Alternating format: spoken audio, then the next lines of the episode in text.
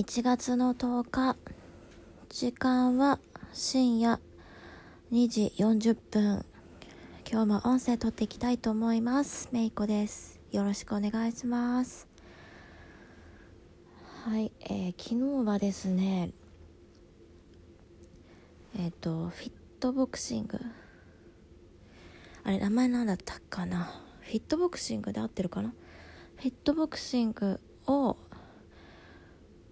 えーと、始めてみましたっていう話をしたと思うんですが、えー、今日は3日目になります。で3日目なんですが、えー、昨日でだいぶ筋肉痛がひどくてですねもうあの肩甲骨から二の腕がパンパンになってましてちょっとこれを普通のモードでやるのはちょっと辛いなと思ったので今日はえっ、ー、とモードが3つあるうちの、えー、軽いを選択してだいたい30分ぐらいですね、えー、やりました。で結果なんですが軽いでもですねもう筋肉痛が改善はされずえ蓄積されているような状態ですね。でも腕がずっとパンパンな状態で今来てるんですけどもこれどうなんですかね。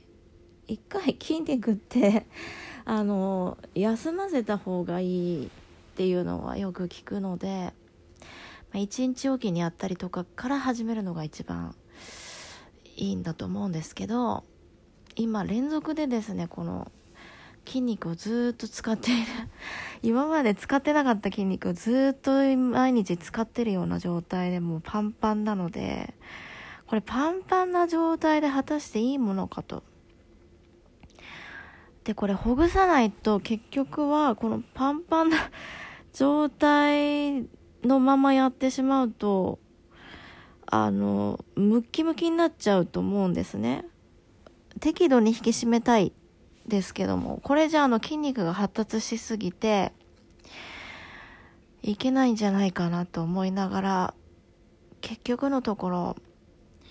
えー、フィットボクシングの、えっ、ー、と、機能の一つである、えっ、ー、と、カレンダー機能、カレンダーにスタンプを押す機能がついているので、それをですねやっぱり一日でも押さない日を作りたくはないんですよ。で結局そのスタンプを押すための一日のトレーニングが決まってましてそのトレーニングをやらないとスタンプを押せない状態なんですね。なのでうん例えば先ほど言ったんですが軽いだったとしてもえっ、ー、と本当に軽いちょっとしたトレーニングみたいなのではなくてもう結構なプランが決められてるのでそれをやらないといけないんですけどもうですねそれがかなり、えー、ちょっときつくてですね。これ何かで設定できるのかな？それかまあこのままやり続けても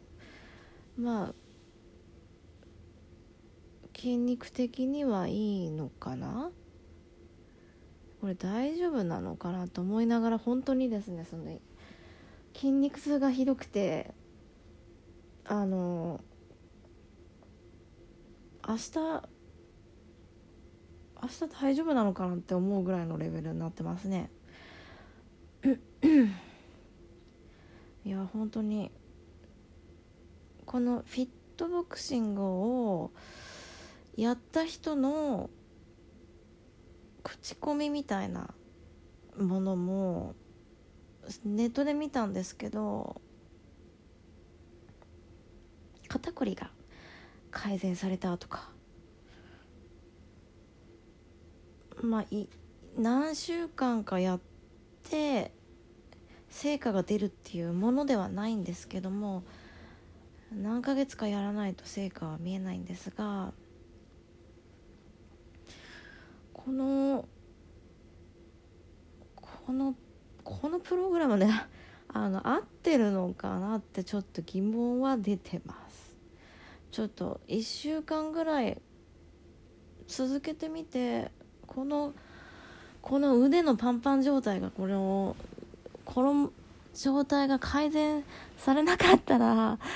ちょっとお休みしながらちょっとずつやっていかなきゃいけないのかなってちょっと思ったりします。はい。ちょっとそんな感じで今日はまたフィットボクシングについてちょっと記録的な意味も込めて、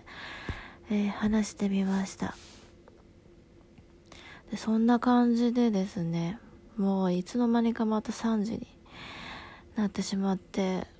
2時ぐらいに寝たかったんですが結局3時ぐらいになっちゃったので、えー、今日はこれで終わりたいと思います。はい。最後まで聞いていただいてありがとうございました。じゃあめいこでした。では。